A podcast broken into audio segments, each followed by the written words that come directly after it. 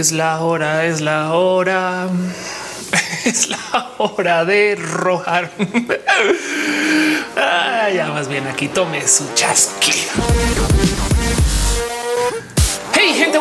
Soy Felipe Pastrana, la explicatriz. Sean ustedes bienvenidos aquí a mi canal de YouTube, donde hablamos de tecnología, a veces de videojuegos y siempre de las cosas bonitas de la vida y de la diversidad, que es como hablar de exactamente lo mismo. Pero como sea, este canal donde nos encontramos para darnos un poquito de amor y cariño nerd, donde sobreanalizamos las cosas que merecen sobreanalizar y donde veneramos a las piñas, porque no hay nada más bonito que regalar una piña. Hoy quiero platicar de un tema del cual ya he platicado varias veces, solamente que bajo otros nombres o bajo otras presentaciones.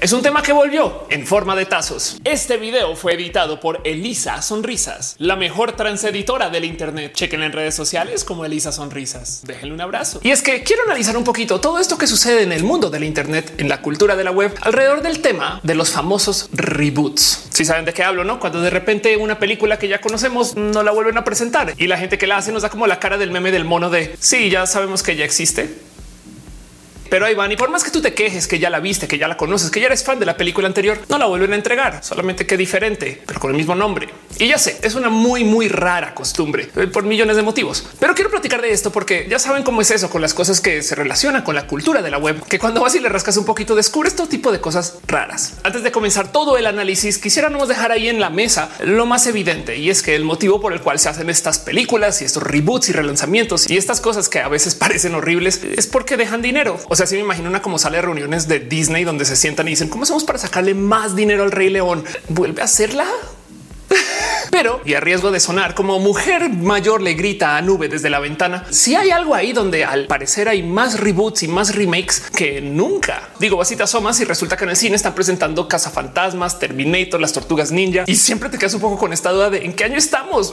De paso, no solo en el cine, también en la tele hay una cantidad ridícula de series que son series que ya existían, solamente que rehechas y por algún motivo todavía nadie le ve lógica volver a ser otro lobo del aire. ¿Qué les pasa? En fin, ahora no se puede platicar de este tema sin dejar en claro que quiero hablar acerca de la cultura de retomar franquicias que ya existen y volvérselas a entregar a la gente de un modo u otro. Esto tiene millones de interpretaciones porque hay millones de modos con los cuales puedes tomar lo que existe y lo puedes reempaquetar y volver a entregar. Porque el tema que se usa en el Internet es esto que se le llama el reboot, que técnicamente es el reiniciar una franquicia ya existente. Entiéndase, si ya sabemos que esta es la historia de Godzilla, pues me vale gorro. Voy a tomar algo que se llame potencialmente Godzilla, le voy a llamar Godzilla y ahora esto es lo nuevo porque lo estoy haciendo renacer. Mad Max, por ejemplo, es un espectacular ejemplo de esto, donde literal tomaron una película ya existente y nos dieron otra película que también de paso fue muy buena y nos dijeron es lo mismo, pero no, pero sí. Y explicaciones dentro de los universos de las películas hay millones, universos paralelos, historias alternativas que pudieron haber sucedido, protagonistas que se caen y están soñando las cosas. No sé, hay millones de modos de explicar esto, pero de esto consiste un reboot. No obstante, esto se diferencia de un remake, que es algo que de hecho puede que se aplique con Game of Thrones. Lo anunciaron hace muy poquito, donde básicamente deciden que van a rehacerlo ya hecho. Pero en el caso de los remakes, por lo menos intentan adherirse o apegarse al material original. Básicamente lo que nos quieren decir es ya lo hicimos, pero cuando lo hicimos éramos una bola de idiotas o eran otras personas quienes eran unas bolas de idiotas. Entonces lo vamos a volver a hacer eh, a nuestros modos, en nuestro camino y con nuestras super nuevas capacidades y todo este dinero que conseguimos de inversionistas, como lo que pasó con Ocean's Eleven. O si lo piensan de muchos modos, también fue lo que pasó con Evangelion, que cuando se hizo la serie de tele, literal se quedaron sin dinero y acabamos con este final de Evangelion raro. Hay un video en este canal explicando el final de Evangelion, en caso de que eso les interese. Y luego, cuando ya consiguieron más dinero, dijeron ahora sí vamos a hacer lo que íbamos a hacer. Solamente que como Evangelion es raro, decidieron hacer que el final de Evangelion fuera una cosa alterna a el final de Evangelion. Y entonces Evangelion no terminó con el final de Evangelion, pero eso es otra historia. Ahora, aparte de reboot y remake, también hay una cosa que de paso hemos visto mucho, solamente que a veces ni nos damos cuenta que se llama el remaster, donde básicamente se toma el material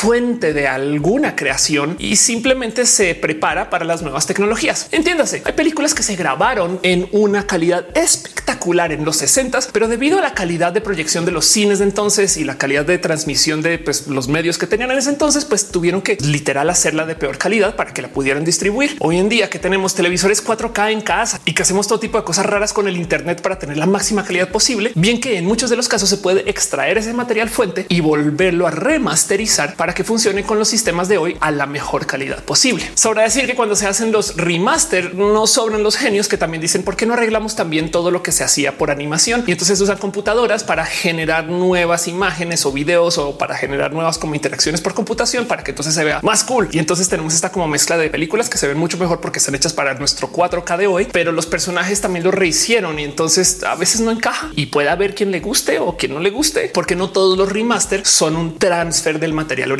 ¿Qué es un transfer? Se están preguntando ahorita. Pues es el proceso de hacer lo que deberían de hacer, que es tomar lo que es el material fuente y simplemente subirlo a 4K y decir adiós. ¿Por qué se puede hacer esto? Para no clavarnos mucho en este tema, todo lo que les voy a decir es que la tecnología que se usaba en las cámaras de aún en los 60 era muy buena porque grababa en análogo a filme de modo que quedaba pues infinitamente denso sobre la granularidad de pues, el material en ese entonces, que es tan buena que se puede transferir a 4K hoy.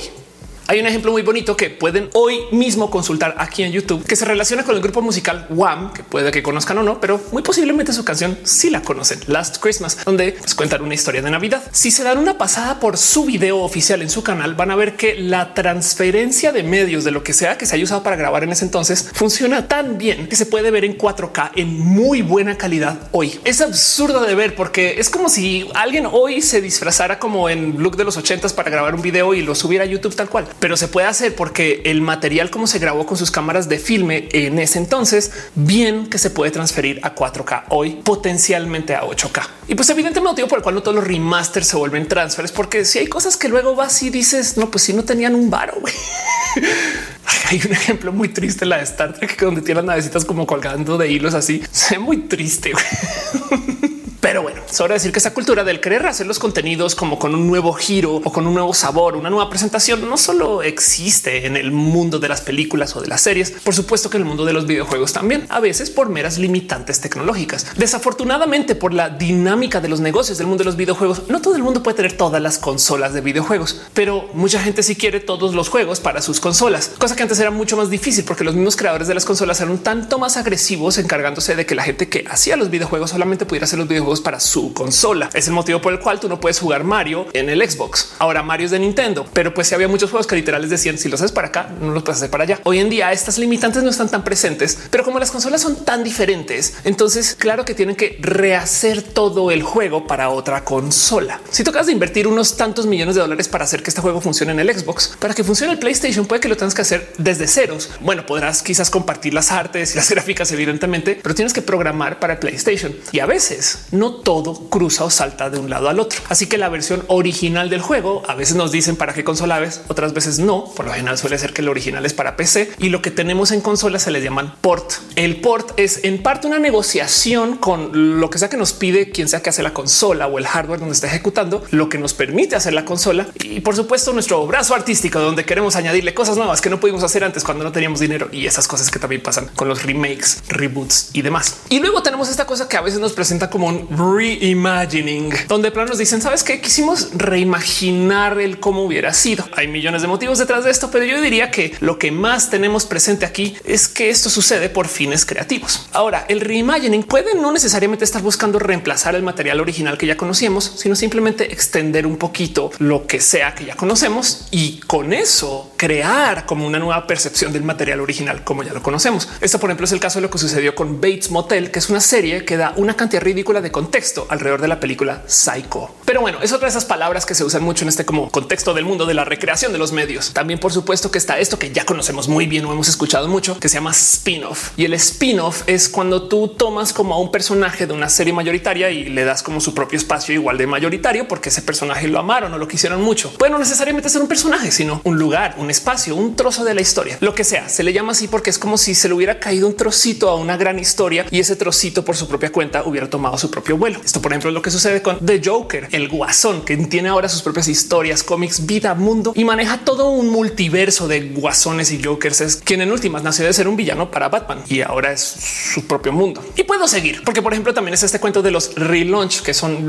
literal relanzamientos. Agarran una película que ya existe y la vuelven a lanzar, que de paso, en mi opinión, es como mi modalidad preferida para este tipo como de relanzamientos de contenido. Pero como sea, el relaunch se trata acerca de simplemente volverle a traer a la audiencia cosas que pues, ya pasaron y ojalá en este proceso se arreglen una que otra cosa o porque a veces también cambian datos y detalles que en últimas cambian un poquito el significado de la película en sí, como por ejemplo sucedió con Blade Runner, que la relanzaron fácil cuatro veces y en cada una decía no, no, no, es que este el director decidió quitar estas escenas y luego en otras no, no, no, es que el director acá decidió ponerle estas otras escenas y ahora tenemos como nueve versiones diferentes de la película o algo así, donde cada una da un contexto diferente y cada una tiene un significado finamente diferente. Pero bueno, relaunch. Pero como sea, explico todo esto nomás para dar contexto de que el modo en el cual se hace esta práctica de relanzar contenidos es bien diverso porque es un proceso que le habla a la creatividad. Entonces, claro que hay millones de propuestas y quisiera que nos lleváramos eso un poquito a corazón, que lo que está pasando aquí es que hay gente artista que nos está tratando de dar nuevas propuestas sobre algo que ya conocemos. Quiero hablar de esto porque me llama mucho la atención que esto sea una cosa fenomenalmente odiada en las redes y a la par sea una cosa que genere mucho dinero.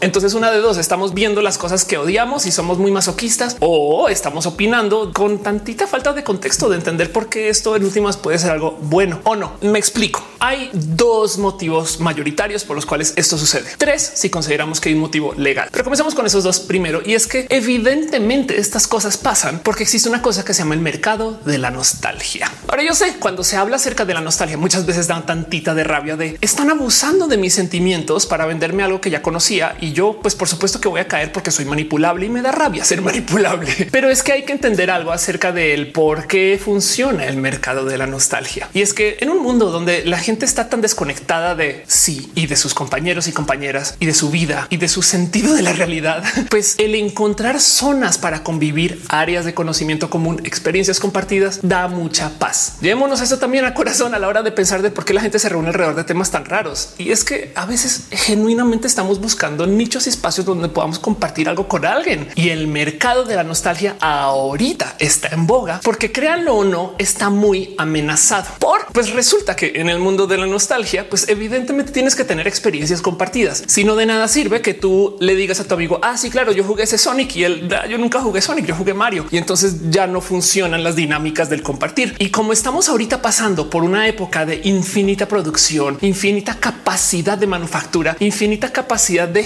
generación de contenidos, pues claro que tenemos un mundo mediático muy diverso. Piensen ustedes nomás cuántas películas hizo Marvel para el universo cinemático de Marvel con tanta aparente facilidad. La verdad es que mucha gente trabajó en estas cosas, pero de haber hecho esas películas en los 80s, en los 90s, el esfuerzo hubiera sido mucho más magnánimo, mero por la cantidad de dinero que hubieran tenido que conseguir en ese entonces, con los costos de producción de ese entonces y con el cómo pues el mercado del cine era mucho más pequeño que lo que es hoy. Y del otro lado, porque no había tanta tecnología en generación de pues, imágenes por computadora, entonces pues obviamente tenía que hacer muchas cosas en físico y pues no se iba a ver tan bonito. Entonces nomás no iba a haber mercado para 20 películas de la historia de Thanos. A lo mejor hubieran hecho una o dos, pero el tema es que como hoy en día es tan fácil hacer producciones audiovisuales, entonces tenemos a muchas, muchas estrellas. Para dejar esto en evidente, quiero que nos demos una pasadita por la lista de los álbums o discos más vendidos de la historia. Piensen ustedes que nunca tanta gente había vivido en este globo terráqueo y nunca tanta gente había estado conectada al Internet y compartido música como en la historia. Y aún así, los discos más vendidos son discos que se hicieron en los 80s o en los 90s. Michael Jackson, ACDC, Meatloaf. Claro, por supuesto, es que nadie puede superar a Michael Jackson. Pues el tema es que cuando Michael Jackson era famoso, había tantos artistas produciendo pop. Cuando Madonna estaba en su auge, en su pico máximo, había solamente una diva del pop. Hoy en día tenemos a varias y todas son grandes por su propia cuenta. Si las sumas a todas, tienes mucho más que lo que Madonna en su momento con su gran pico, pero son varias por aparte. Entonces, de cierto modo, el mercado de la diva del pop se decimó y ahora le pertenece con nichos específicos a cada quien. Y eso está bien porque además fomenta la diversidad. Pero del otro lado, esto quiere decir que nadie nunca va a poder amasar a tanta gente como lo hizo Michael Jackson en su momento con Thriller. ¿Qué quiere decir esto para el mercado de la nostalgia? Que hay una ventana de máxima apreciación para Thriller para la gente que lo escuchó ese entonces y que ahora lo vuelve a escuchar. Mientras que la gente que está creciendo ahorita, que tiene a 16 divas del pop y a otros 32 rockstars específicos en sus áreas, en 20 o 30 años no van a poder compartir un gran mercado de la nostalgia porque justo sus cuates no van a entender por qué no necesariamente escuchaban a quien escuchabas tú Aterrizo este ejemplo un poquito más. Si ustedes eran gamers de los 80 es muy probable que hayan jugado con una consola Nintendo o una consola Sega. Y sí, yo sé que hay otras alternativas, pero mayoritariamente todo el mundo conoció el Nintendo. Mientras que si ustedes son gamers hoy, es posible que sepan que exista el Nintendo Switch, pero no lo hayan comprado porque juegan en su Xbox o en su PlayStation o juegan en su PC o juegan hasta en su celular. Y por consecuencia, al tener tantas opciones en 20 años, el poder de la nostalgia del Nintendo Switch va a ser mucho más bajo que el poder de la nostalgia del Nintendo Entertainment System que más gente conoció porque era el único. Y eso le va a pasar a básicamente todos los mercados del consumo. Capaz si ustedes no vieron Game of Thrones porque simplemente había muchas series. Capaz si ustedes no son tan fans de Cobra Kai porque hay muchas series y el mundo de la nostalgia va a colapsar. Si lo piensan, se hizo un Nintendo Mini, un Super Nintendo Mini y ya cuando llegaron a las otras ya comenzaron a decir ah, estas ya no van a vender tan bien porque se comenzó a atomizar el mercado. Y ojo, esto no quiere decir que el mercado de la nostalgia se vaya a desaparecer, simplemente que va a tener mucho menos poder. Y entonces la gente que trabaja con eso del vender cosas mediáticas que se puedan vender porque tienen ese poder de reconocimiento automático sabe que lo van a perder y por consecuencia decidieron esos años subir la llama para pues abusar un poco de que la nostalgia es algo que es ya o nunca. Bueno, la nostalgia chida, súper vendedora porque el otro motivo por el cual la nostalgia funciona ahorita y lentamente va a colapsar es porque desde que llegó el Internet a nuestras vidas, la gente dejó de ser víctima de consumir lo que sea que fuera actual. Yo sé que tuvimos papás que en los 60 escuchaban música de los 40 y que ustedes escuchaban música clásica cuando estaban creciendo o algo así. Esas cosas yo sé que pasan y han sucedido. Pero hoy en día, claro que puede existir una persona que no ha escuchado una sola canción pop actual del momento y es muy fan de la música de los 80 Podemos ser fans de la música de los 70, 60, 50 podemos estudiar la música de los 30 y podemos ver todas las películas de época cuando nos dé la regalada gana en nuestro celular. Entonces, por supuesto que la gente que vive de hacer marketing lo sabe y sabe que el boom de la nostalgia es algo que va a durar tanto tiempo. Motivo por el cual el 2017 fue el año donde más películas reboot, remake, relaunch se lanzaron. Pero bueno, eso con el mercado de la nostalgia. El segundo motivo por el cual funcionan los reboot, remake, relaunch, estas cosas, pues es porque evidentemente hacer uso de algo que ya está posicionado y que la gente ya conoce es más fácil de lanzar y mercadear que posicionar algo completamente nuevo. Fast and the Furious, que es yo creo que la franquicia más criminal con esto del relanzamiento y el rehacer y el renombrar y el volvernos a presentar cosas que ya conocíamos. De hecho, ni siquiera es original en su propia forma. La película que nos presentaron, que se llamaba The Fast and the Furious, fue basada en un artículo en una revista que se publicó más o menos como unos cinco años antes de que se hiciera Fast and the Furious, la película que se llama Racer X y contaba la historia de justo estas personas que se reunían a hacer carrerones, que modeaba sus coches y los tuneaba y esas cosas que hoy en día sabemos que sucede mucho, pero que en ese entonces era tan nuevo para la cultura estadounidense que pues hasta les tomó por sorpresa. Miren, seamos prácticos y prácticas. Imagínense que ustedes acaban de desgastar todo su dinero posible en una película que se llama The Fast and the Furious y lograron presentarle al mundo esta bonita historia que pues, le trae una cantidad de propuestas súper divertidas al mundo. Pues para su próxima película, sentarse a escribir una historia acerca de un personaje que corre coches. Y pues si ustedes luego quieren, digamos que contar otra historia que pues, tiene que ver con esto, los personajes que corren coches, hace mucho sentido simplemente levantar esos personajes y decir, pues estos también encajan acá, porque ya los conocen. Sí sería bien raro que Fast and the Furious 2 se llame el italiano veloz. Las historias de Domingo Toro y su coche tuneado. Porque sí que dejar hayan dicho que es bien raro el tener películas 2 y 3 y cuatro. Da un poco de raro que nos presenten un segundo libro que se llama el libro que acabas de leer dos.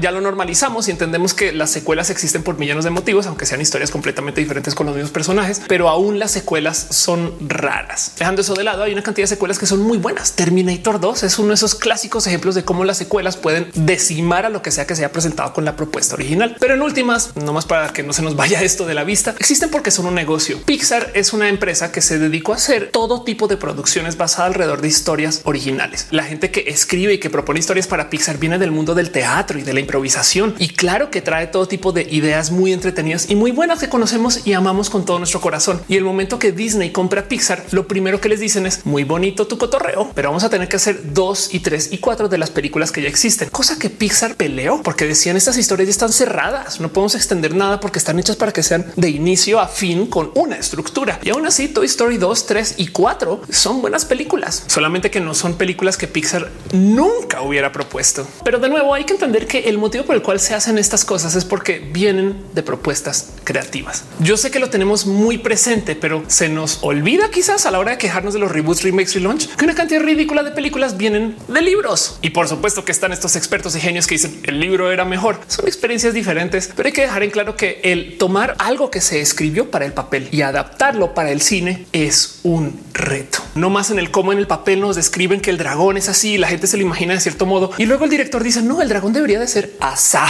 y entonces lo presenta de modos completamente diferentes. Esas son propuestas artísticas que en últimas me siento que valdría la pena nomás tomar en tantita consideración. Y a veces no necesariamente son las historias las que están adaptando, sino el modo en el cual se cuenta la historia ya que se graba en el cine. Eso ya no pasa tanto hoy en día por la mera estructura de la industria, pero en los 70s y en los 80s todavía era muy fácil encontrar películas que estaban hechas y diseñadas alrededor de modos teatrales que nos ponían en la pantalla. Uno de estos grandes ejemplos, aunque no mucha gente lo tiene muy presente, es Volver al futuro. Back to the Future es una película que claramente tiene tintes teatrales en el cómo se presenta. Digo, son detalles finos de dirección, pero hay una cantidad ridícula de escenas donde Marty y el profesor o donde otros personajes le están hablando a la audiencia sin ver a la audiencia. Básicamente se acercan como a la cámara y comienzan a ver como al infinito y dicen no puede ser. Esto no debe de suceder así. Yo creo que tenemos que urgir nuestras acciones. Es hora de contra nuestros próximos males y estas cosas que se hacen mucho en el teatro y que nos lo ponen también en el cine y que por haberlo visto en el teatro lo entendemos en el cine. Pero de nuevo, estos son modos nuevos de rehacer lenguaje que ya conocemos para presentarlo en un medio nuevo o en un medio que la gente pues todavía está digiriendo de un modo u otro. Mejor dicho, son propuestas creativas y no más para dejarlo en presente porque se supone que Back to the Future esas películas que nunca van a salir en conversaciones de remake, reboot, relaunch hasta ahorita que se demoró por temas de la pandemia. Venía un musical de volver al futuro con un nuevo Marty McFly, con un nuevo profesor. Y es que hay una cantidad ridícula de películas que existen a modo musical. Si que una recomendación, dense una pasadita por el musical de Legally Blonde, que es muy bueno y está fenomenalmente bien adaptado al teatro.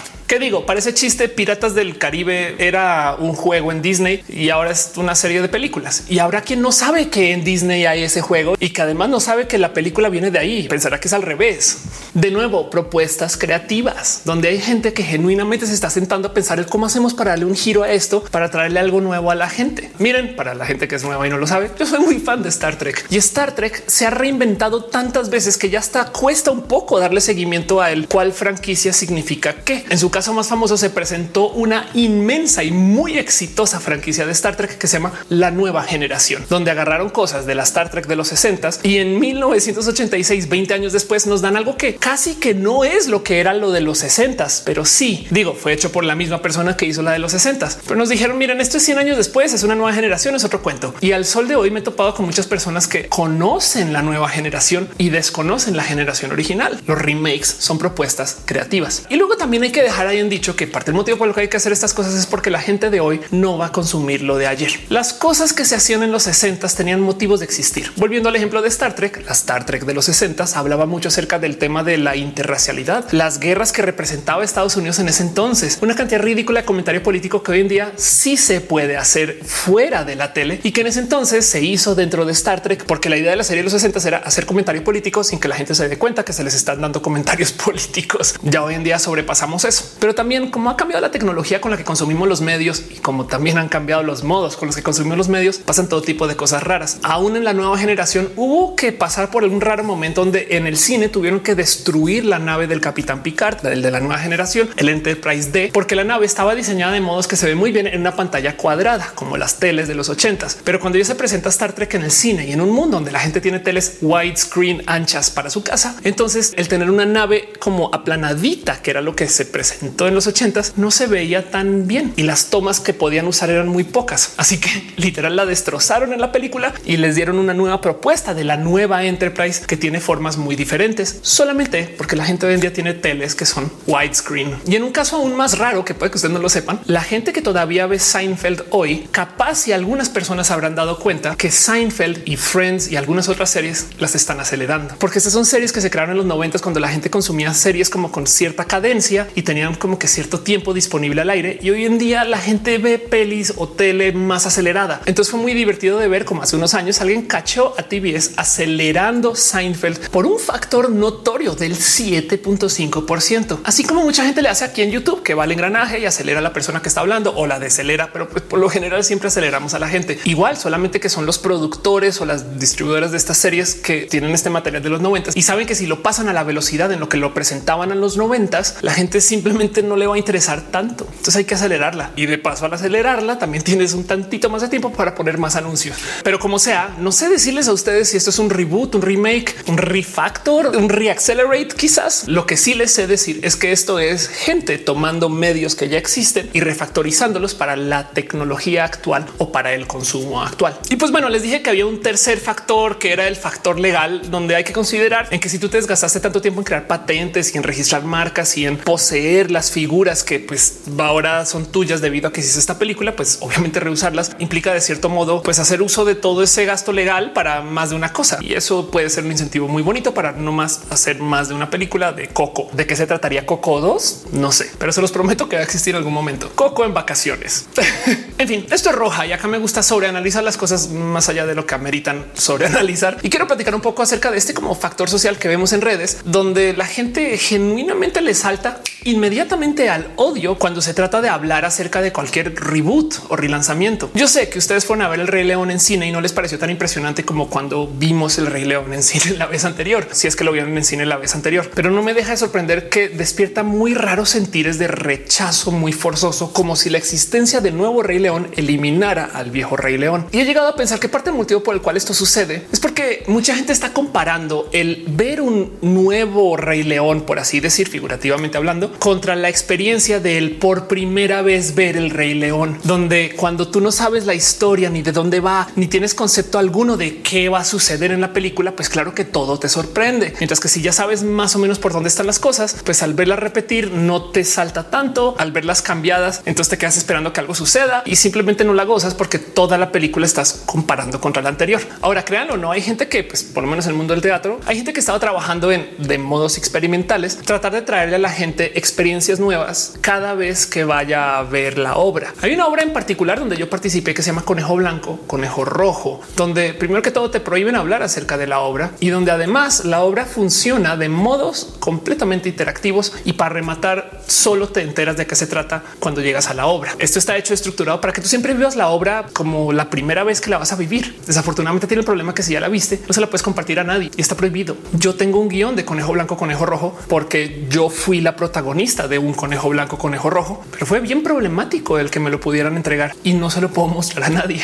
Pero bueno, imposibles de lado el que la gente quiera vivir el Rey León como si fuera la primera vez que vive el Rey León otra vez y reclamar su niñez o estas cosas que le piden a las películas nuevas de Disney. También hay que dejar en claro que pues claramente ya no somos target. Hay mucha gente que se sorprendió con la nueva creación de las brujas porque decía que las nuevas brujas ya no dan miedo. Pues claro, porque ya tienes 42 años y ya sabes mucho más de la vida y tienes un estándar de consumo de medios que no tenías cuando tenías 8 o 10 o 12. Pero no le quita que para muchas personas esta es la primera vez que ven las brujas de Roald Dahl puesta en el cine, aunque ya existiera antes. Digo, esto suena sumamente criminal porque cómo puede alguien no ver la película si ya existía antes? ¿Cómo puede alguien no consumir un contenido que es así de icónico hasta que te das cuenta que mucha gente que conoció James Bond con Pierce Brosnan, dejando de lado la cantidad de James Bonds que existieron antes? Y de paso todos son de muchos modos remake, reboot, relaunch, no sé, pero bueno. Nuevamente, como lo dije al inicio del video, el motivo por el cual estas cosas suceden es porque generan mucho dinero. Y a lo mejor hay gente que genuinamente le da rabia estar pagando por algo que ya saben por dónde va. Y en eso les entiendo mucho. Ahora que no se les olvide que solo dos de las películas más taquilleras del 2019 fueron películas originales. Todo lo demás fueron franquicias ya existentes, rehechas, relanzadas, recreadas o reimaginadas, cosas que ya conocíamos. Pero es que de nuevo, si tú ves una película con un nombre que ya conoces, esa persona que hizo la película gastó mucho menos dinero en marketing porque tú ya ubicas ese nombre, entonces automáticamente ya entiendes más o menos por dónde va. La verdad es que siento que esta disonancia cognitiva que existe, donde la gente odia los reboots, pero generan tanto dinero, también viene del hecho de que no queremos aceptar de que el cine no lo consumimos para pensar.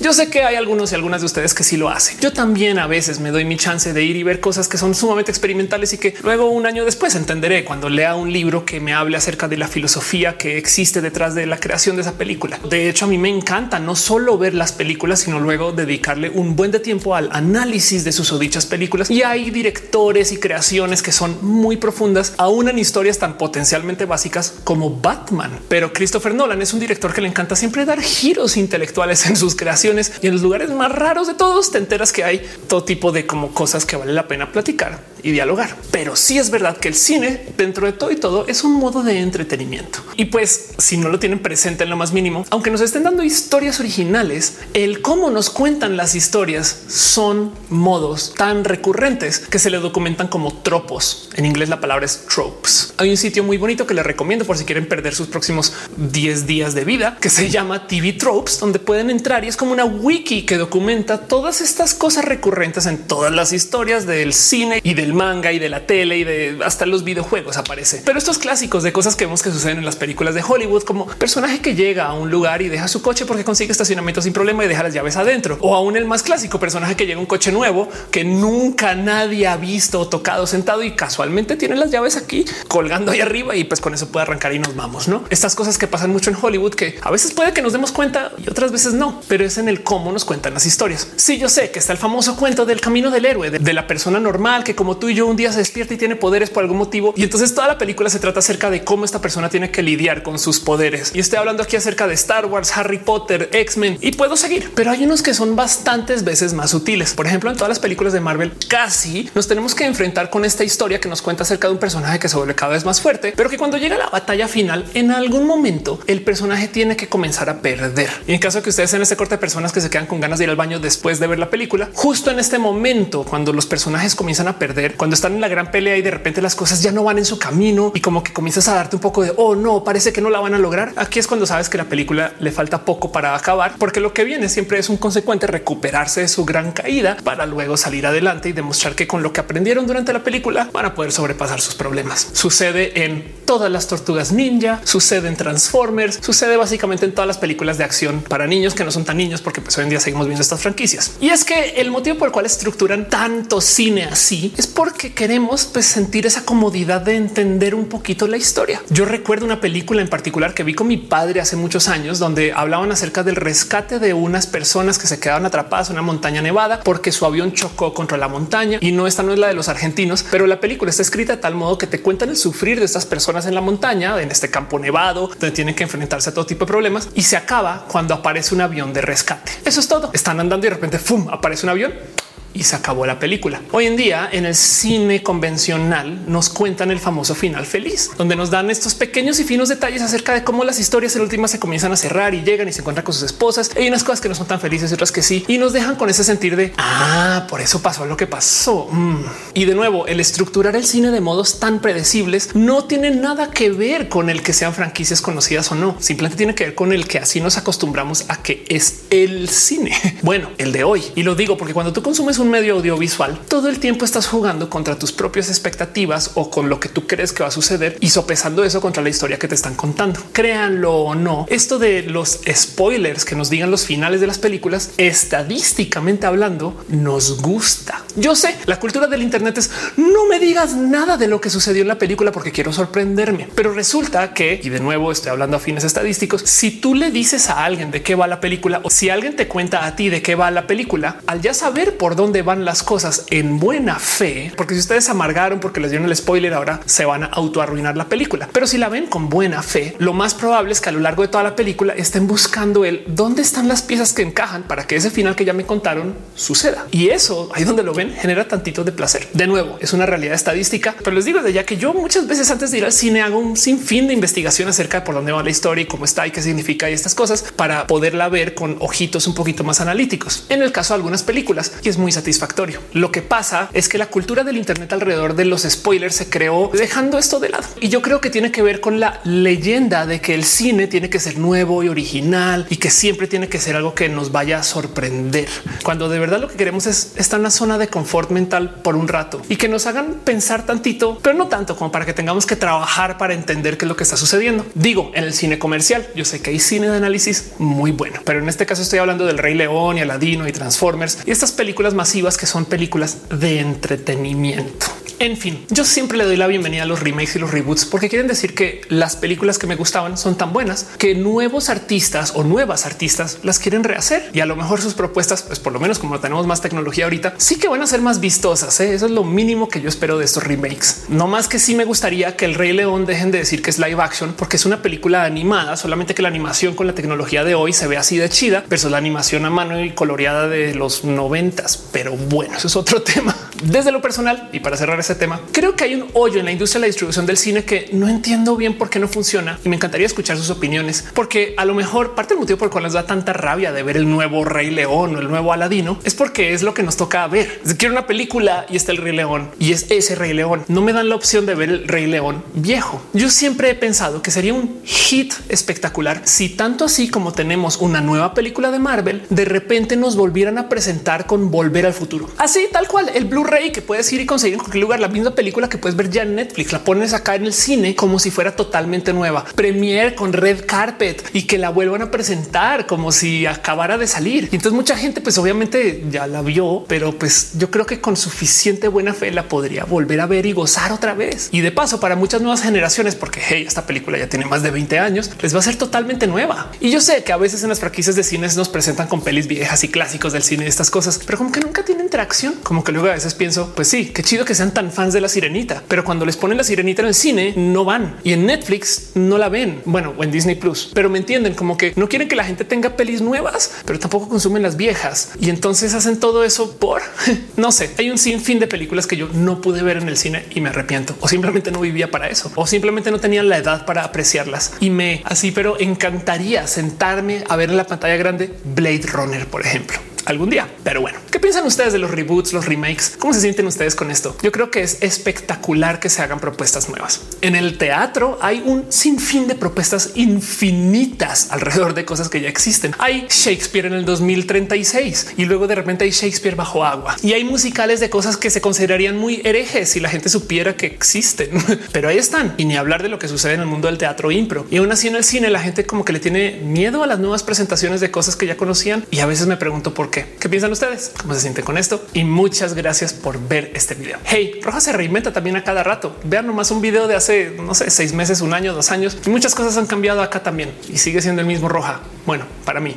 Pero qué les digo, cuando se trata de reinventarse o transicionar quién eres, eh, pues yo sé medio por dónde va la cosa. en fin, Gracias por estar acá. Ayúdenme a compartir este video. Déjenle saber a sus amigos o amigas que esto existe. Gracias por su tiempo y su pensamiento crítico y les veo en los comentarios. Recuerden que este canal existe porque queremos celebrar todos los lugares en el mundo donde hay espacios diversos y las propuestas creativas. Claro que son diversas. Les quiero mucho. Nos vemos en el próximo video.